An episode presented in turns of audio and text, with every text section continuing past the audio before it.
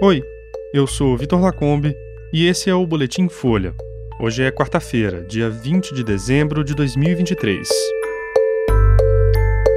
O Congresso eleva a verba de emendas parlamentares para 53 bilhões de reais e corta a PAC de Lula.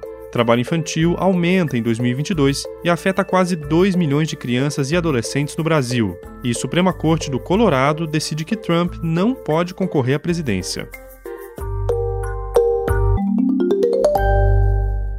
Apesar da pressão do governo Lula, o Congresso vai elevar ainda mais as emendas parlamentares no ano eleitoral de 2024. O patamar deve chegar ao novo recorde de 53 bilhões de reais. Auxiliares de Lula e aliados do governo têm criticado a decisão do Congresso de ampliar o valor que deputados e senadores repassam para os redutos eleitorais. As projeções indicavam que o volume ficaria um pouco abaixo de 50 bilhões, mas a nova versão do projeto de orçamento de 2024 vai prever ainda mais emendas. O relatório começa a ser votado hoje. Além disso, o Programa de Aceleração do Crescimento, o PAC, que é a principal vitrine de Lula na área de infraestrutura, recuou de cerca de 60 bilhões de reais para pouco mais de 44 bilhões de reais. O governo chegou a lançar uma ofensiva para tentar convencer os congressistas a aplicarem emendas no PAC, mas a ideia foi rejeitada. As mudanças feitas pelo Congresso no projeto também impactaram a verba de cada ministério. O saldo é que pastas comandadas pelo Centrão, como esporte, turismo e desenvolvimento regional, ganharam mais recursos do que o governo tinha proposto inicialmente. Já pastas controladas pelo MDB, por exemplo, como transportes e cidades, perderam dinheiro.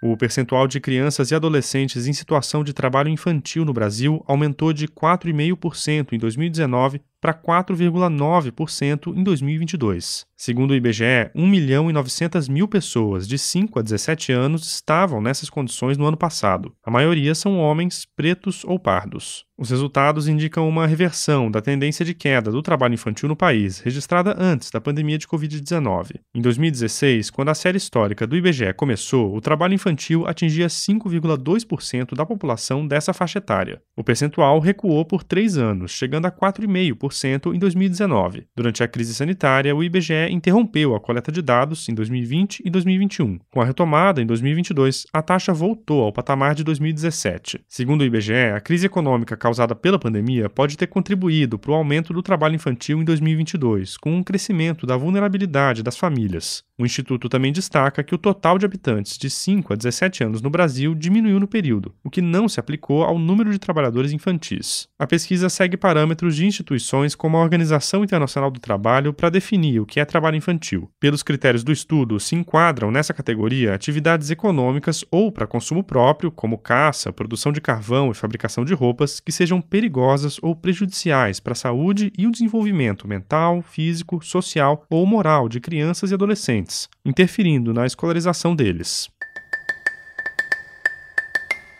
A Suprema Corte do Colorado decidiu ontem que o ex-presidente dos Estados Unidos, Donald Trump, está inelegível no estado. A decisão é inédita e impede Trump de concorrer à presidência em 2024. A corte afirma que ele cometeu insurreição, por enquanto, a decisão só vale para o Colorado, mas se for acatada pela Suprema Corte do país, tem potencial para mudar os rumos da eleição do ano que vem. Hoje, Trump é o principal nome do Partido Republicano para a disputa contra o democrata Joe Biden, que vai tentar a reeleição. A corte acatou o argumento de que a 14ª emenda da Constituição americana desqualifica o ex-presidente por insurreição. Isso porque ele teria instigado apoiadores a invadir o Capitólio em 6 de janeiro de 2021. A acusação de insurreição é considerada a principal brecha para que Trump seja impedido de concorrer novamente. O ex-presidente já está em pré-campanha. O republicano já confirmou que vai apelar à Suprema Corte americana no que deve ser um novo teste para a maioria conservadora que ele conseguiu formar por lá. Trump indicou três dos nove juízes formando uma supermaioria de seis magistrados conservadores contra três mais à esquerda. Se a Suprema Corte confirmar a decisão estadual, ele pode ser desqualificado de forma mais ampla. A decisão do Colorado também abre precedente para que outras cortes máximas estaduais sigam o mesmo caminho.